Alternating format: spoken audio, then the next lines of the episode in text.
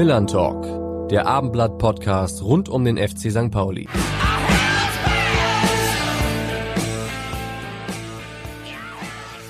Ja, moin und herzlich willkommen zur neuesten Ausgabe unseres Abendblatt-Podcasts Millern Talk rund um den FC St. Pauli. An meiner Seite darf ich heute wieder einmal meinen großartigen und immer sehr gut informierten Kollegen Rupert Fabig begrüßen, der sicherlich auch immer noch ein wenig aufgewühlt ist vom Stadtderby am vergangenen Freitagabend, das so viele emotionale Facetten hatte wie lange kein Spiel davor. Moin, Robert. Moin, Carsten. Hast du definitiv recht. Das Spiel und vor allem das Nachspiel, was es ja danach gab, hat mich beides noch länger beschäftigt. Um zum Sportlichen zu kommen, fand ich unterm Strich, dass St. Pauli mindestens die gleichwertige, eventuell sogar die minimal bessere Mannschaft war. Letzten Endes zu viele Nachlässigkeiten, zu viele individuelle Kleinigkeiten, die das Spiel dann doch zugunsten des HSV entschieden haben. Deswegen dann am Ende nichts bei rumgekommen ist für St. Pauli. Ja. Wie unser heutiger Gast das Derby miterlebt hat und was ihn vor dem Heimspiel am kommenden Sonnabend gegen Arminia Bielefeld zu einem besonders kompetenten Gesprächspartner macht, das werden wir gleich erfahren. Unser rasende Reporter Nico Paczynski verrät jetzt erst einmal, wen wir denn heute eingeladen haben. Aloha und Buongiorno zum Milan Talk Podcast. Und ja, die Derby-Niederlage ist verkraftet. Ähm, es tut zwar immer weh, aber wir haben so eine fantastische Rückrunde mit dem FC St. Pauli erlebt. Da können wir das auch noch verkraften. Ähm, als Trost haben wir heute einen super, super coolen und netten Typen zu Gast, der, ja, also jegliche Beschreibung ist ja fast untertrieben, egal wie man ihn beschreibt. Ähm, ich durfte ihn kennenlernen bei meiner ersten Profi-Station beim, bei der Spielvereinigung Gräuter Fürth. Ähm, bis heute sind wir in Kontakt. Er ist bis heute ein guter Freund geblieben und ja, einer ja, der größten, ich sag mal so, Freunde, Menschen und Sportler, die ich je erleben durfte. Ähm, er ist zwar Einzelsportler, also sprich, er ist Torwart, aber äh, trotzdem ein Riesentyp und ähm, ja, den wünscht sich jeder in seiner eigenen Mannschaft zu haben. Und der FC St. Pauli durfte das, ich glaube, gefühlte 140 Jahre haben. Ich sage herzlich willkommen im Millern Talk Podcast Matthias Matze Hein. Ja, Matze, das ist mal eine Begrüßung, ne? ja, also ähm, muss ich sagen, dann habe ich, glaube ich, äh, zumindest was das Zwischenmenschliche angeht, nicht so viel verkehrt gemacht, wenn der Nico äh, mich so sieht. Vor allen Dingen, weil er damals in Fürth noch relativ jung war und äh, wenn das so bei ihm haften geblieben ist und äh, dann, dann freut mich das umso mehr. Ähm, und ja, er hat recht, wir haben uns ja immer irgendwo auch äh, wieder getroffen und, und wieder gesehen und waren dann immer auch sporadisch irgendwo mehr oder weniger in Kontakt und ja, freut mich sehr.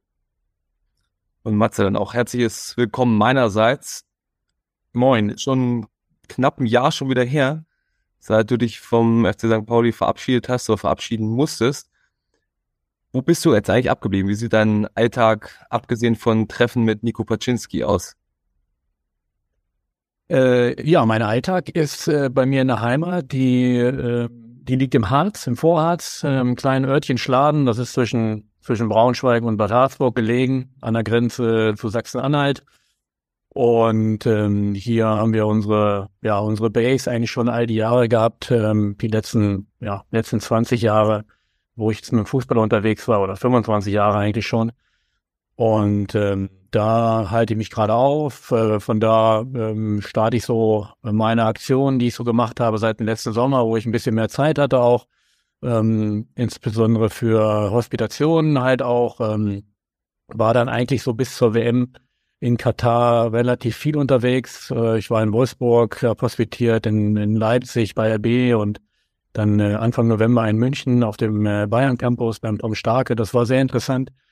Und ja, so habe ich mich, äh, ja, ich sag mal, quer informiert und ähm, habe dann versucht, dann auch so, sag mal, das, was du oder was man in seiner aktiven Zeit, wenn man im Spiel- und Trainingsbetrieb drin ist, einfach selten schafft, ähm, äh, ja, zu machen, sich anderweitig zu informieren und ähm, ja, so ein bisschen, so ein bisschen reinzuschnuppern, wie es dann andere aber auch machen. Du äh, wirst diese Woche noch nach Kopenhagen, hast du mir schon verraten, äh, um jemanden zu beobachten. Für wen machst du das? Also ich mache das eben äh, für, also in meiner, in meiner äh, Möglichkeit, die ich überhaupt habe. Ich bin ja momentan noch äh, arbeitslos und von daher ist das dann, äh, ist das dann mehr oder weniger in meiner Freizeit, ähm, wo ich quasi meine Unkosten dann äh, bezahlt bekomme.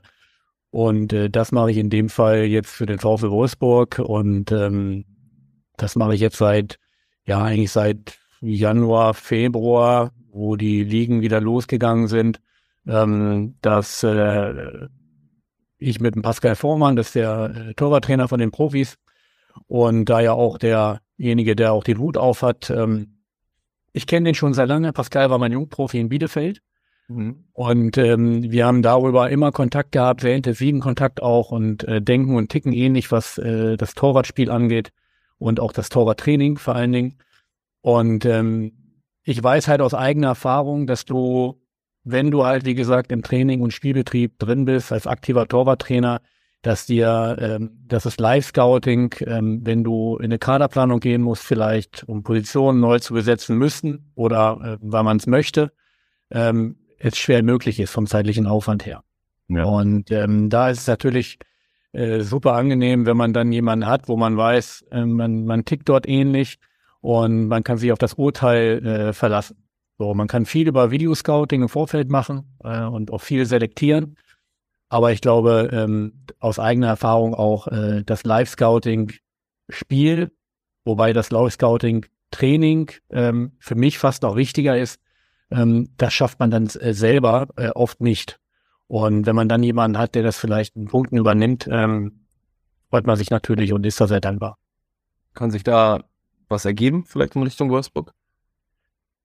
Also ich wäre äh, da sehr offen für und, und würde mich super freuen. Ich äh, mir macht das total Spaß mit den Leuten dort auch, äh, den Kontakt, den ich habe, jetzt nicht nur über Pascal, sondern auch der ist ja noch der Nils Schmatke und und viele andere, Sebastian Schinzelorz, der jetzt da äh, ja neu die Position von Marcel Schäfer übernommen hat, der ein hochgerückt ist für ein, ähm, für einen Schmatke oben und ähm, ja, also äh, ich könnte mir das super gut vorstellen. Es macht mir riesig Spaß. Ist jetzt komplett was anderes, aber ähm, ich glaube, dass ich da mit meiner Erfahrung und und ähm, dem dem guten Blick, den ich glaube ich auch habe für äh, für Torhüter, für junge Torhüter, für, vor allen Dingen auch für Talente mit Perspektive, könnte das für beide Seiten vielleicht eine Win-Win-Geschichte sein, ja. Stichwort Live-Scouting. Die Spiele vom FC St. Pauli, live scoutest du die auch noch vom Fernseher und wie hast du das Derby zum Beispiel am vergangenen Freitag verfolgt und mitgefiebert? Also ich habe äh, eigentlich, also das Derby habe ich nicht gesehen tatsächlich. Ich war jetzt mit dem, ähm, wir waren am Wochenende mit meiner ganzen Familie, das habe ich äh, zu meinem 50. Geburtstag von meiner Frau äh, geschenkt bekommen in Timmendorf oben und äh, wirklich mit der ganzen Familie auch. Äh, meine Mutter war mit und ähm, das war wirklich äh, sehr, sehr schön. Deswegen habe ich das Spiel nicht gesehen. Ich habe es im Live-Ticker so ein bisschen verfolgt, äh, aber ich habe natürlich im Nachgang gelesen, dass es fantastisch gewesen sein muss. Äh, da hatten wir auch andere Derby schon. Also wenn ich nur an das an das 0-0 erinnere, irgendwann mal unter Kolczynski, glaube ich, war es.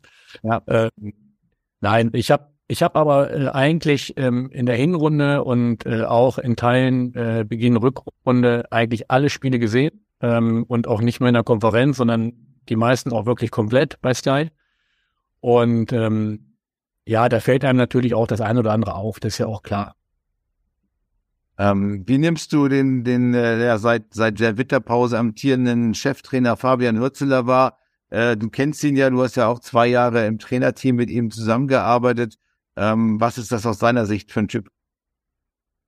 Ja, Fabi ist sehr selbstbewusst. Ähm, Fabi ist äh, äh, sehr, ist auch konsequent ähm, in dem, was er möchte. Und äh, ähm, er hat von Anfang an da keinen keinen großen Hehl daraus gemacht, dass er äh, den Fußballlehrer anstrebt. Und ähm, das äh, fand ich auch immer richtig und auch gut. Ähm, in letzter Konsequenz hat er ja dann auch den Fußballlehrer begonnen und ich glaube jetzt ja auch hoffentlich erfolgreich abgeschlossen. Ich weiß es gar nicht. Ja, hat er. Ähm, hat er, gut. Äh, dann nochmal Glückwunsch von hier auch. Ähm, ja, nein, Fabi ist schon äh, ist ein guter Typ.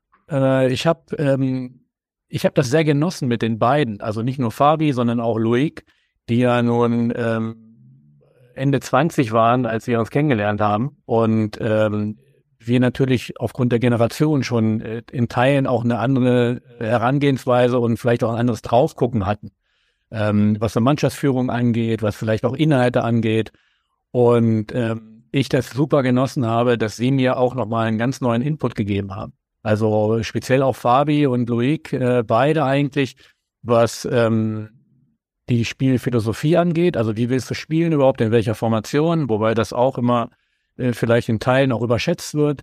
Ähm, aber wie, wie bereitet man das inhaltlich im Training auch vor? Ne, wie bereitet man die einzelnen Mannschaftsteile vor? Ähm, wie, wie reduziert man das aus, aus dem Training heraus in Gruppen? Und da muss ich sagen, da war, äh, da war Fabi auch äh, wirklich sehr, sehr gut inhaltlich. Das muss man äh, wirklich sagen, mit einem ganz, ganz großen Fachwissen. Inhalt und Fachwissen ist das eine die Mannschaftsführung des anderes. Kommt er jetzt für ihn schon so eine Nagelprobe auf ihn zu nach zehn Siegen in Folge, nun zwei Niederlagen? Ja, klar. Ähm, allerdings äh, sehe ich die erstmal die zehn Siege, ähm, die für sich stehen und ähm, die äh, die beiden Niederlagen. Ähm, ich glaube, das Derby muss man da vielleicht mal ausklammern, auch wenn ich wie gesagt es persönlich nicht gesehen habe, aber ähm, das, was ich lese, glaube ich, hat St. Pauli und du hast es vorhin auch schon gesagt, äh, ein fantastisches Spiel gemacht, ähm, wo es in beide Richtungen hätte kippen können.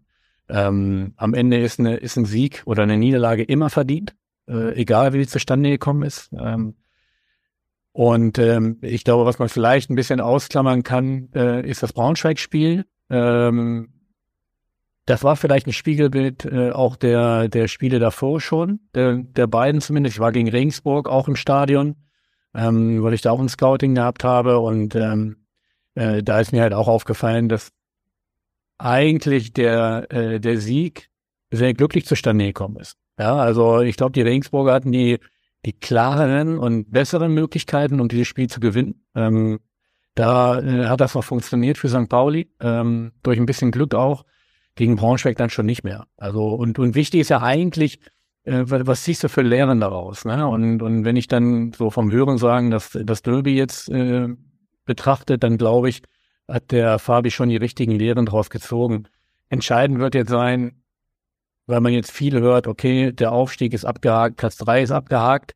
Ähm, wie gehe ich jetzt in die restlichen Spiele rein? Also wie kriege ich die Mannschaft jetzt äh, wirklich immer wieder fokussiert auf das nächste Spiel, was da kommt? Und das ist ja dann auch schon ein, ein schwieriger Gegner mit Arminia Bielefeld.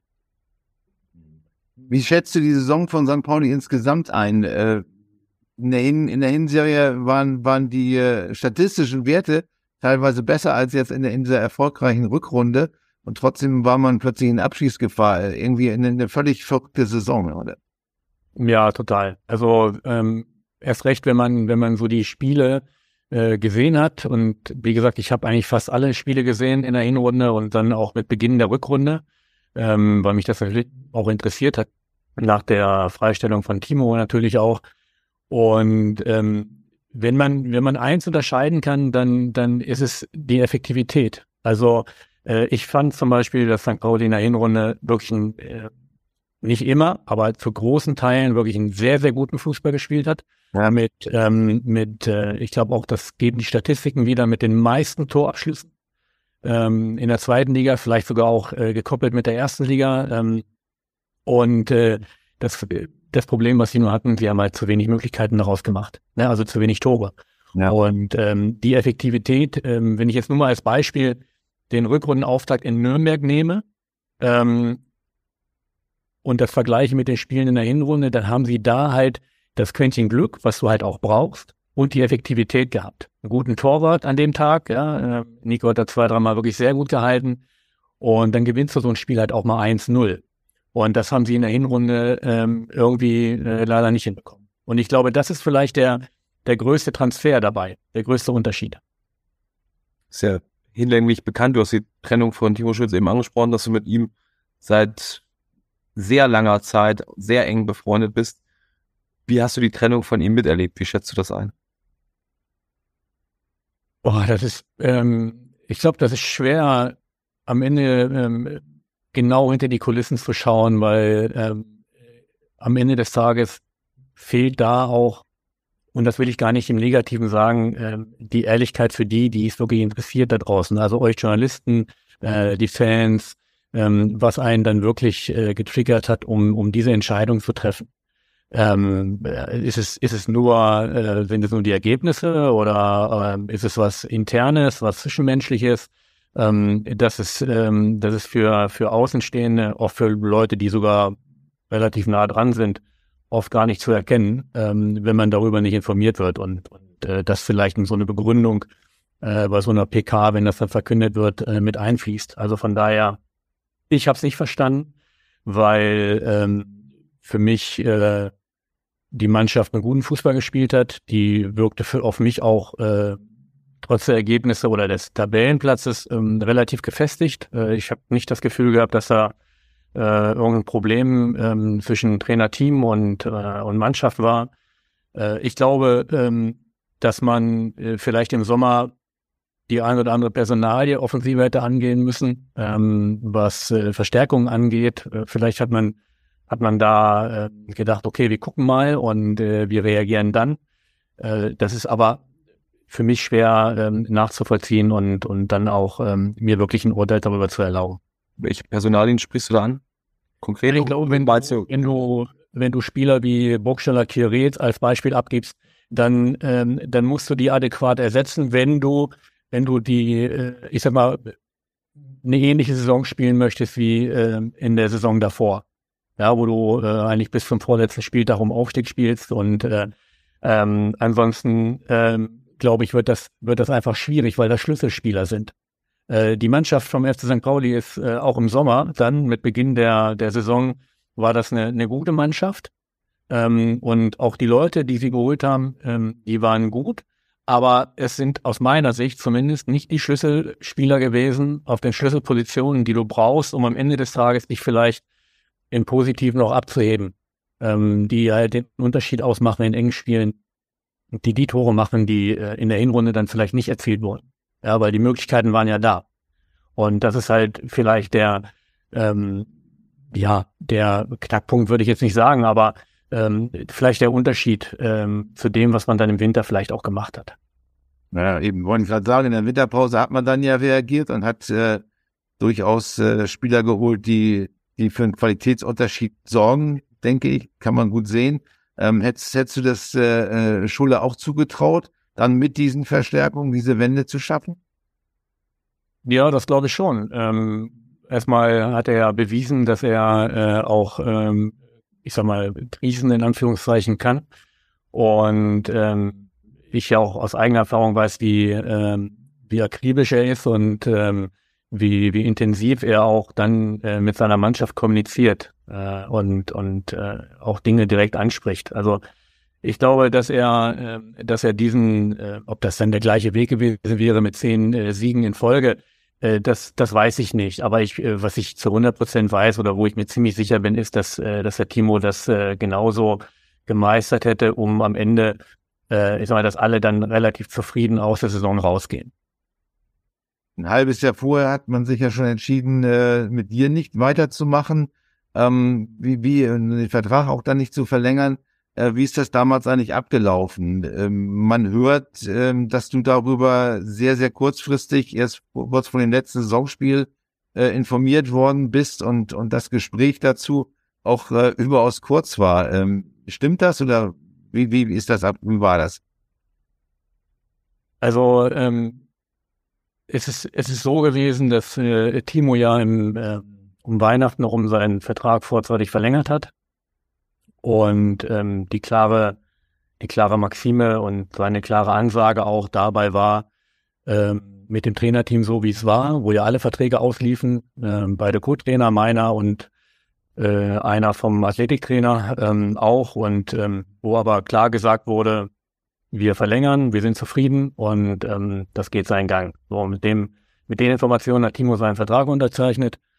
Und dort passierte halt ganz, ganz lange gar nichts, aber bei niemandem. Also nicht nur bei mir, sondern bei allen nicht. So, und ähm, das zog sich eigentlich bis in den April hinein. Ich habe dann das erste Gespräch mit Andreas hatte ich ähm, Anfang Mai, ähm, wo wir uns hingesetzt haben und äh, ja, wie so eine Stunde, anderthalb Stunden, Stunde 45 uns unterhalten haben, aber ich nicht so recht wusste, wohin er will. Und am Ende sagte er, er wäre irgendwie unzufrieden. Ähm, auf Nachfragen konnte er das aber nicht erklären mit. Und dann äh, war dann halt, ich sage, okay, wie verbleiben wir jetzt? Ne? Und er sagt dann, na ja, wir sehen uns ja jeden Tag, ich melde mich. So, mit dem, mit der Aussage bin ich aus dem Gespräch rausgegangen. Und ähm, dann war das letzte Spiel gegen Düsseldorf am Sonntag. Und ich bin Freitag, Freitag früh bin ich äh, zur Color gekommen, relativ früh schon, war ich am Nachmittag erst Training, ähm, weil wir schon in der Saisonplanung waren für die nächste Vorbereitung auch. Und ähm, da äh, hatte ich dann irgendwann eine, eine Nachricht von Andreas da, dass ich um, um 13 Uhr zu ihm ins Büro kommen sollte. Und äh, bin ich dann rein. Ähm, ja, und er hat mich dann darüber informiert, dass er ähm, das Gefühl hätte, was anderes machen zu müssen und deswegen würde er meinen Vertrag nicht verlängern.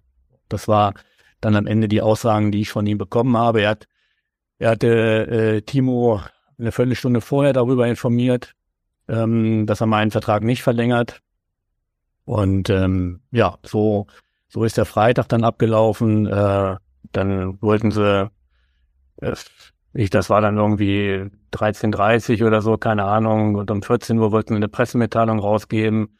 Und dann sage ich, aber das funktioniert so nicht. Meine Familie, meine Mutter, äh, meine Frau, die steigt jetzt mit unserer Tochter ins Auto und kommt hierher und die erfahren das dann über ähm, übers Radio oder, oder wie soll das funktionieren? Ich muss sie, ich versuche die jetzt mal zu erreichen. Ich möchte Ihnen jetzt gerne persönlich sagen. Und ähm, das, das ist, ähm, das ist sicherlich sehr unschön gewesen aus meiner Sicht. Äh, nicht die Entscheidung an sich, also ähm, damit kann ich leben, wenn jemand sagt, der hat das Gefühl, etwas anderes machen zu müssen, ähm, dann, dann habe ich das zu akzeptieren. Und ähm, wobei es mir jetzt lieber gewesen wäre, ich ich hätte etwas, womit ich arbeiten könnte. Also eine Information, woran es jetzt gleich gelegen hat äh, oder, oder wo er meint, ähm, das jetzt beenden zu müssen. Aber es ist auch in Ordnung. Also wie gesagt, äh, die Entscheidung für sich ist, ist okay, die kann er so treffen und, und ähm, die habe ich auch zu akzeptieren. Ähm, wie das passiert ist und ähm, wie das Ganze abgelaufen ist, war ich doch sehr irritiert. Ähm, ja, weil ich es eigentlich in dem Club so vorher nicht so gewohnt war. Hast du ihm das auch gesagt, dass, dass, dass du darüber irritiert bist äh, und äh, dass die Art und Weise irgendwie doch sehr, sehr komisch ist? Ja, aber ich, das habe ich nicht, nein. Ähm, ich bin dann jemand, der, äh, der dann ähm, das hinnimmt, ähm, genau zuhört und ich auch zwischen den Zeilen schon äh, gemerkt habe, äh, bei der Art und Weise, wie er es mir gesagt hat, mitgeteilt hat, dass ähm, jede Nachfrage zwecklos ist. Also die, die hätte mir nicht geholfen. Die hätte mich inhaltlich nicht weitergebracht. Ähm, und von daher habe ich das gelassen. Dann äh, gehe ich da lieber mit erhobenen Hauptes und mit Größe raus und akzeptiere das dann. Was du eben angesprochen hast, dass Timo da auch kurz vorher erst drüber informiert wurde, die Pressemitteilung vorbereitet war, scheint es ja einige andere, oder muss es ja schon anderweitig bekannt geworden sein, intern zumindest. Offiziell hieß es ja dann, er hätte das mitentschieden, dass die Entscheidung so getroffen wird, dass da ein Vertrag nicht verlängert wird. Das kann mir schlecht vorstellen, dass er das in einer Viertelstunde entschieden hat. Nee, das glaube ich auch nicht. Beziehungsweise ich weiß es. Ja, er musste es dann aber so sagen, auch uns gegenüber. Gut. ähm, ja, jetzt gibt's ja Nachfolger, äh, Marco Knob. Ähm, kanntest du den ihn vorher und, und wie, wie schätzt du ihn ein? Nein, ich kannte Marco äh, vorher gar nicht. Ähm, ich äh, von daher kann ich auch zu ihm als Typen wenig sagen. Ich habe ich habe dann, als sie in, ich glaube in Österreich im Kriegslager waren, ähm, habe ich ihn habe ich ihn angerufen. Ich habe ihm die Nummer besorgt von äh, von Timo und äh, habe ihn angerufen, weil weil ähm, ich ihm auch einfach alles Gute wünschen wollte und äh, gesagt habe oder ihm sagen wollte auch, dass er da wirklich ein gute, gute Jungs hat, äh, mit denen er da arbeiten kann und auch arbeiten wird und äh, dass er in einem tollen Verein ist, in einer tollen Stadt, in einer wunderbaren Stadt eigentlich. Und ähm, das wollte ich ihm einfach nur äh, persönlich auch mitgeben. Und äh, das war ein tolles Telefonat. Äh, ich glaube, dass der Marco äh, ein, ein ganz, ganz äh, feiner, anständiger Kerl ist, ähm, der, der inhaltlich vielleicht ähm, äh, aus einer anderen Richtung kommt als ich, ähm, bisschen mehr aus dem Jugendbereich, lange im Jugendbereich ja auch gearbeitet hat ähm, im Ruhrgebiet und ähm, auch für RB und äh, wir da vielleicht in Teilen, ähm, ich sag mal, unterschiedliche Ansätze haben, was äh, äh, technische Inhalte angeht. Aber äh, ansonsten glaube ich, zumindest was man so, was ich so raushören konnte, auch in dem Telefonat, dass es ein, äh, ein anständiger Mensch ist und äh, wünsche ihm natürlich alles Gute dabei. Auch den Eindruck können wir eigentlich bestätigen, dass er ein ganz guter, witziger Typ ist. Inhaltlich tatsächlich, ohne das werten zu wollen, ob es besser, schlechter, gut, nicht gut ist, sieht das schon sehr anders aus, was er macht im Vergleich zu dem, was du vorher gemacht hast. Inwiefern kannst du denn beurteilen, wie sich, inwiefern du kannst mit Sicherheit beurteilen, wie sich das Torwartspiel und auch Torwarttraining in den vergangenen Jahren verändert hat? Ist es vielleicht sogar die Position im Profifußball mit den größten Veränderungen? Ja, wenn man die letzten äh, 30 Jahre nimmt, mit Sicherheit. Ne? Also auch gerade was den Anspruch angeht. Ähm, früher hat man überspitzt gesagt, genau, die sollen die einfach nur die Bälle halten. Und äh, heute äh, möchte man, dass sie eigentlich elfter Feldspieler und, und äh, Spielaufbau betreiben. Ne? Und äh, das muss man natürlich auch irgendwo alles ein, ein Stück weit berücksichtigen und, ähm, und gucken, ähm, wie kriegt man das dann auch in das, äh, in das Training auch verpackt. Äh, und darüber hat sich natürlich auch schon das Training verändert. Das ist ja klar. Also äh, das war ja zu meiner Zeit auch schon so. Also ich habe mit, mit den Rückpässen noch gespielt und dann irgendwann kam die Regeländerung hm, Mitte ja. der 90er. Also wir mussten uns alle umstellen und auch das Training musste umgestellt werden. Ne? Und da war es natürlich ein Vorteil, wenn du vielleicht äh, auch damals schon von Haus aus eher ein bisschen kicken konntest, so wie ich zumindest. Ähm, zumindest glaube ich das, dass ich ganz gut kicken konnte. Und ähm, das ist aber in der heutigen Zeit immer noch so, dass du als Torwarttrainer dann auch schauen musst und dann auch in, in Kombination mit, mit dem Cheftrainer, okay, wie, was willst du? Äh, wollen wir hinten rausspielen? Was ist in, was ist der Torwart in der Lage äh, zu leisten auch? Ne? Also man, man, äh, man wird jeden Torwart äh, auch fußballerisch besser machen können. Äh, die Frage ist, wie er dann äh, im Wettkampf mit dem Druck umgeht, weil das sind halt auch Wettkampf und Training auch nochmal zwei Paar Schuhe und ähm, das Training, was man äh, im Torwarttraining vielleicht dann auch stellen und simulieren kann, äh, das spiegelt bei weitem nicht äh, den Druck wider, den du äh, dann im Spiel vielleicht auch bekommst und wie du ihn als auch Torwart ähm, im Spiel dann auch wahrnimmst. Ja, und, und äh, dabei dann natürlich auch relativ stressfrei und, und sauber agierst und handelst. Ne? Eine ganz spezielle Frage zur Vergangenheit an dich und äh, hat jetzt auch noch unser Patsche. Da hören wir jetzt noch mal rein. Matze, mein Lieber, hier ist nochmal dein menschliches und sportliches Vorbild Patsche. Ähm, ich hätte zwei kurze Fragen an dich. Und zwar bist du ja eigentlich der Erfinder von TikTok-Videos oder von lustigen Sachen auf YouTube. In deinem Interview damals mit dem Andreas Kramer wurde ja deine Tasche vom Mannschaftsbus überfahren und wir Fußballer hatten ja früher auch noch andere Sachen drin, außer Schuhe und äh, Badelatschen. Ähm, warst du eigentlich auf dem Busfahrer sauer, weil da vielleicht noch andere Sachen drin waren? Und äh, die zweite Frage wäre, du hast ja mit ganz vielen Leuten zusammengespielt, aber auch gegen ganz viele Leute. Und da ich mal Stürmer war, und ich weiß, dass du mich als Gegenspieler nie leiden konntest, wer ist denn deiner Ansicht nach der beste Spieler Mitspieler oder Gegenspieler gewesen, gegen den du jemals gespielt hast? Ähm, gut, es gibt nur noch Platz zwei und drei, weil ich bin ja raus. Ähm, das würde mich mal interessieren. Äh, glaube, du hast mit Bruno Labbadia gespielt, äh, mit, mit mir, äh, mit vielen anderen noch, also mit Marius Ebers. Das würde mich mal interessieren. Wer war sowohl im Training als auch im Spiel der unangenehmste Stürmer, gegen den du je gespielt hast? Bis dahin, Matze, bleib gesund, bleib fit und wir sehen uns vorgestern. Bis dahin, dein Patsche. Ja, okay. Ähm, vielleicht be beantworte ich erstmal die erste Frage, was meine Tasche angeht. Ähm, die, die ist von unserem Mannschaftsbetreuer, nicht vom Busfahrer, sondern von unserem Mannschaftsbetreuer mit dem, mit seinem Auto überfahren worden, weil der, wir sind an dem Morgen ähm, nach München aufgebrochen. Das war der zweite Spieltag. Äh, wir sind relativ früh losgefahren, ich glaube um, um sieben Uhr schon, und er war für die äh, Brötchen zuständig. Und die ARD damals äh, wollte das so ein bisschen begleiten, auch äh, aufbauen für die Sportschau dann am, am Samstagabend. Und deswegen das Interview. Und ich war eigentlich schon, als man mich gefragt hat, ob ich kurz noch ein Statement abgeben könnte, schon mehr oder weniger beim Einsteigen und habe meine Tasche deswegen hinten an der hinteren Tür am Bus abgestellt. Und Der, der Udo, der kam, äh, der hat ein bisschen verpennt. Der musste die Brötchen noch holen und war ein bisschen aufgeregt und hielt vorne an der Tür an, schmiss die Brötchen rein und fuhr einfach los und ist dann halt über meine Tasche drüber, weil er die nicht gesehen hat. Ähm, Gott sei Dank hat man zu der damaligen Zeit so Laptop und so, das äh, war noch nicht. Also ich hatte tatsächlich nur das, was ich für die Nacht brauchte und äh, ich hatte noch ein, ein Buch mit drin. Ähm, das ist dann, das war ein bisschen aus dem, aus dem, äh, aus dem Umschlag gerissen, aber ansonsten ist alles heil geblieben und alles gut. Ja, was die zweite Frage angeht, ähm, es ist wirklich so, dass ähm, natürlich nach Nico ähm, ich gegen viele gute Spieler spielen durfte. Ähm, nicht nur im Training, sondern auch äh, in den Spielen dann. Und also die, die mich am meisten äh, beeindruckt waren, waren tatsächlich äh, Michael Ballack und Roy Mackay.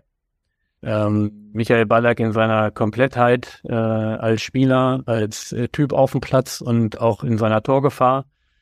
Und der Roy Mackay tatsächlich, ähm, dass man bei ihm das Gefühl hat, der hat, äh, der schießt so gut wie nie neben das Tor. Er trifft, wenn er schießt oder köpft, er trifft immer aufs Tor. Und das erhöht natürlich die Wahrscheinlichkeit, dass der Ball dann auch reingeht. Also das waren vielleicht so die, die prägendsten Spieler. Ähm, ich könnte zu vielen, vielen anderen noch was sagen, auch zu Bruno Labbadia oder zu Ansgar Brinkmann, äh, mit dem ich ja zusammengespielt habe. Aber das würde wahrscheinlich dann den Rahmen dieser Sendung sprengen. Ja, am Sonnabend kommt es ja nun am Villator ähm, zum Duell zweier Mannschaften oder zweier Clubs, äh, für die du gespielt hast, lange gespielt hast. Ähm, wie wirst du selbst das Spiel verfolgen und was für ein Spiel erwartest du gegen Arminia Bielefeld? Ja, also ich, ähm, ich werde zu Hause schauen. Ähm, ich bin am Sonntag dann wieder unterwegs, aber Samstag habe ich Zeit und das Spiel werde ich mir angucken, ähm, weil das einfach auch äh, natürlich zwei Vereine sind, die, äh, wo ich eine unfassbar äh, gute, erfolgreiche und tolle Zeit auch hatte. Und äh, Arminia momentan, ja, nicht so richtig aus dem Tritt kommt. Ich habe gedacht, mit dem, mit dem Trainerwechsel äh, am Anfang zu Koschinat, wo ich glaube, dass auch die genau der richtige Trainer ist für diesen Verein äh, und die Ergebnisse am Anfang ja auch gut waren, ist es eben so ein bisschen holprig geworden wieder. Ähm, von daher ist das ein, äh, ein ganz, ganz wichtiges Spiel für Armenier auch, äh, ähm, was äh, den Abschiedskampf angeht. Und ähm, von daher glaube ich auch, dass es für St. Pauli ein ganz, ganz schweres Spiel wird, weil ähm, man hat jetzt äh, sicherlich eine schwere Niederlage im Derby eingesteckt und auch so ein bisschen ähm, vielleicht im Hinterkopf, hm, okay, äh, das große Ziel, wo wir uns irgendwie über diese zehn Siege in Folge rangerobbt haben, das ist jetzt für uns eigentlich aussichtslos. Ähm, was bleibt da noch? Fragezeichen. Und äh, das kann, es muss nicht, aber es kann natürlich auch bei dem einen oder anderen völlig unbewusst, weil bewusst macht das eigentlich niemand, ähm, zu einem Spannungsabfall führen. Und äh, wenn das lange ähm, hart auf hart geht, kann das vielleicht dann eher das Pendel zu Arminia kippen als zum FC St. Pauli. Hättest du erwartet, dass die Arminia nach dem Bundesliga-Abstieg jetzt direkt wieder im Abstiegskampf ist und so lange Probleme hat? Naja, also wenn man, wenn ich jetzt sage ja, dann äh, hätte ich ja vielleicht auch Lösungen gehabt und die hatte ich äh, tatsächlich nicht. Also ähm, ich meine, für so einen Club wie Bielefeld ist es immer irgendwo auch mit auf der Agenda, wenn man Bundesliga spielt, dass man auch mal wieder absteigt. Also das habe ich ja selber auch erlebt dort.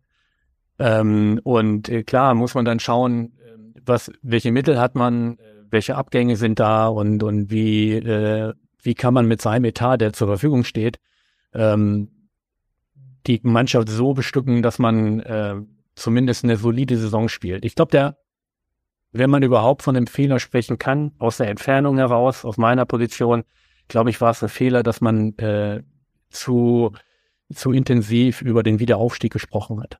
Äh, weil ich glaube, dann, man braucht eine realistische Einschätzung, ähm, was kann der Kader, zu, zu was ist er fähig irgendwo auch ein Stück weit. Und ähm, ich glaube, da war man vielleicht ein, ein Tick zu optimistisch und das bedeutet natürlich auch Erwartungen im Umfeld und äh, das erzeugt auch immer Druck.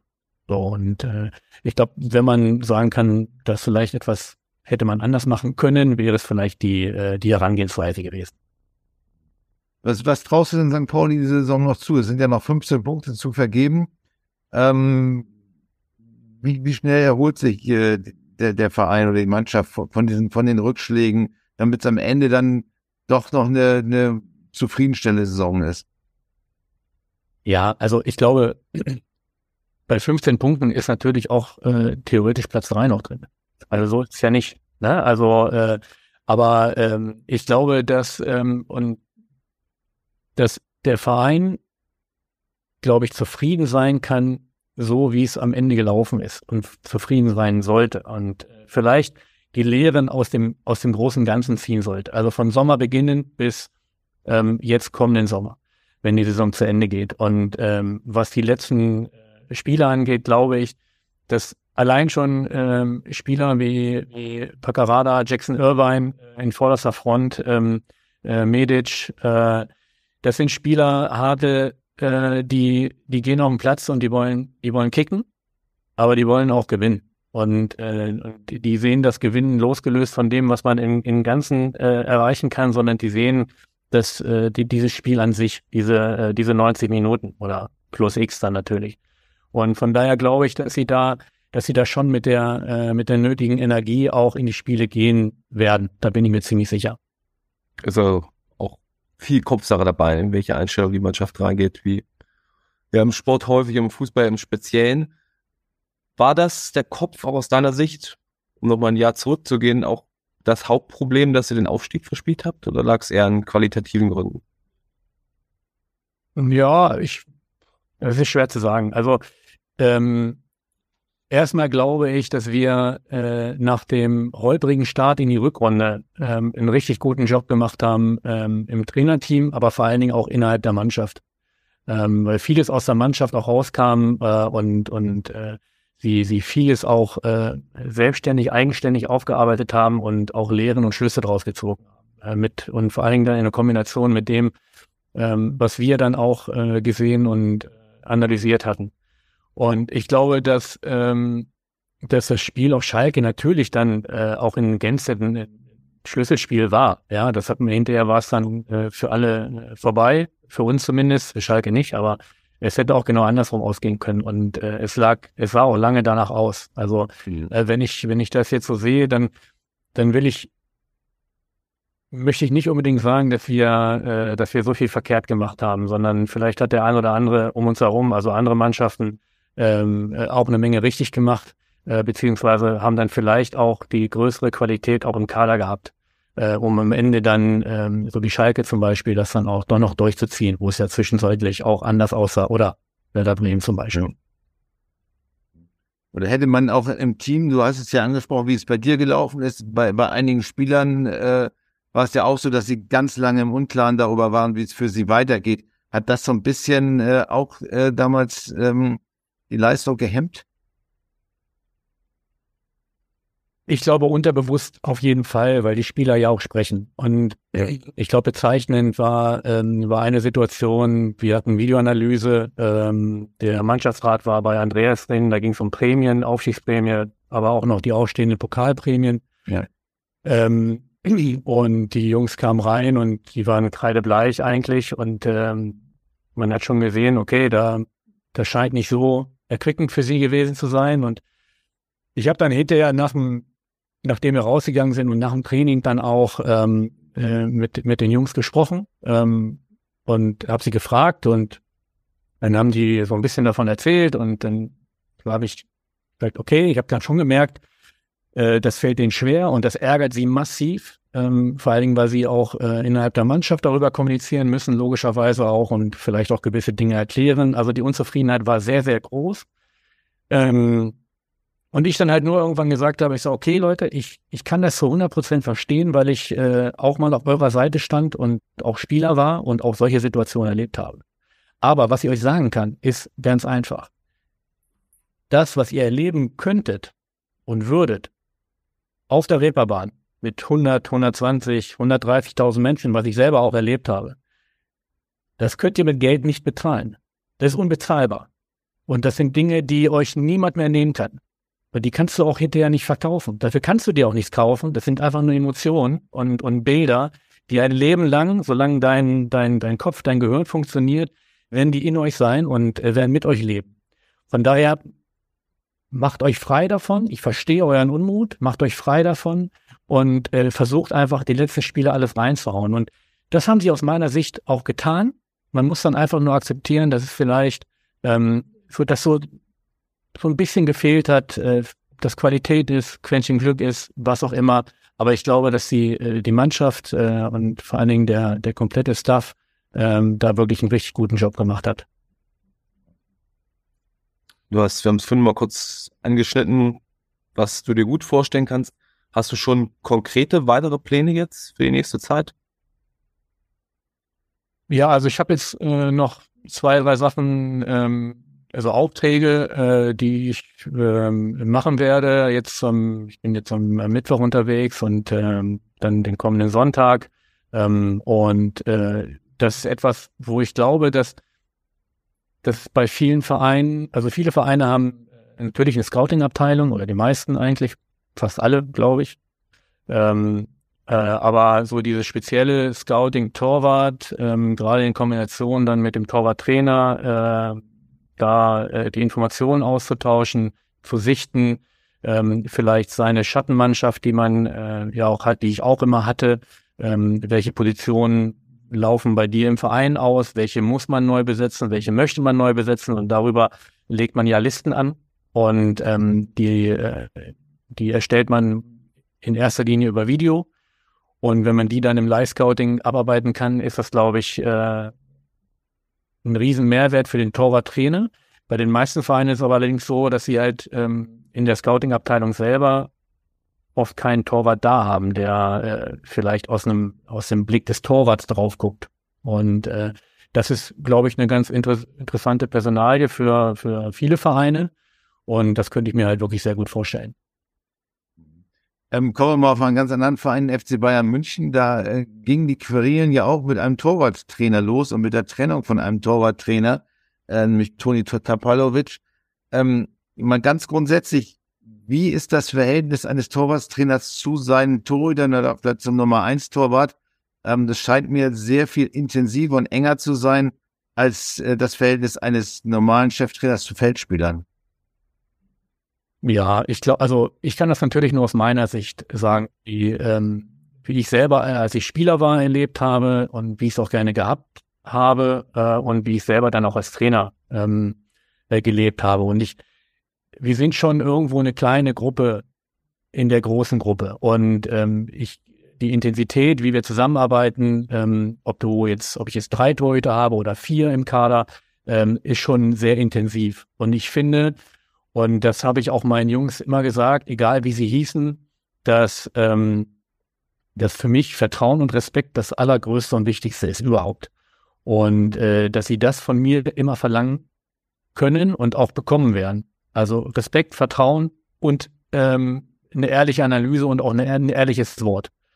Und ähm, das ist etwas, glaube ich, was total wichtig ist, ähm, weil man gerade so intensiv und so eng beieinander ist und man viel mehr auch die Emotionen, die, äh, die der jeweilige Spieler, der Torwart, auch von zu Hause mitbringt, viel mehr wahrnimmt und ähm, dadurch auch viel mehr darauf eingehen kann, wenn man möchte.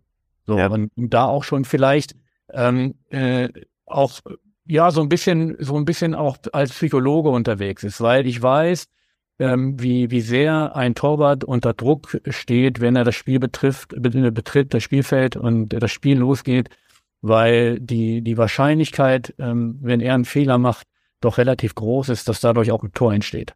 Und ähm, das muss man sich immer im, äh, vor Augen führen auch. Ja, dass da ähm, im, im Kopf und im ganzen Körper auch ein bisschen mehr los ist als vielleicht bei dem einen oder anderen Feldspieler. Und ähm, das ist total wichtig, dass man dort auch den Jungs ähm, signalisiert, ähm, pass auf, ihr könnt mit allem zu mir kommen und ihr bekommt von mir immer eine ehrliche Antwort und eine klare Analyse. Und ich glaube, ähm, wenn man die Jungs fragt, die jetzt in den letzten zehn Jahren mit mir gearbeitet haben, ähm, die werden das, auch wenn sie vielleicht mich nicht alle mögen, ja, das kann auch sein, aber die werden zumindest das, werden sie definitiv bestätigen. Also da bin ich mir ziemlich sicher. Mhm. Und ähm, äh, das ist für mich zum Beispiel eine ganz, ganz wichtige Komponente. Zum Schluss darfst du nochmal dich an einer kleinen Tipprunde üben. Einerseits ganz simpel, erstmal wie das Spiel am Sonnabend aus, dann vielleicht die Abschlussplatzierung der beiden Teams und die wichtigste, spannendste Frage wahrscheinlich noch, wer steigt letztlich auf? Schafft's der HSV?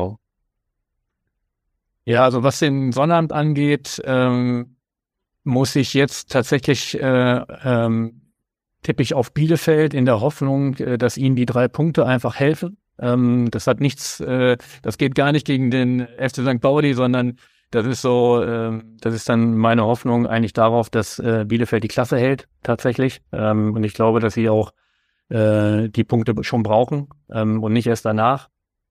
Ähm, ja, wer letztlich, wer letztendlich aufsteigt, äh, ich glaube, Darmstadt wird es machen. Ähm, die Truppe ist super gefestigt, hat einen fantastischen Trainer ähm, äh, und ein gutes Team drumherum. Ähm, ich glaube tatsächlich, äh, dass der HSV in diesem Jahr aufsteigt. Ähm, wenn ich ehrlich bin, ähm, würde ich auch sagen, ich, ich gönne es ihnen sogar tatsächlich, weil ich glaube, dass sie, dass es keine, ähm, dass sie keine leichte Situation haben, jedes Jahr in diese Saison zu gehen mit dem ähm, ja, mit dem Druck von innen, äh, aber auch von außen äh, umzugehen, klarzukommen.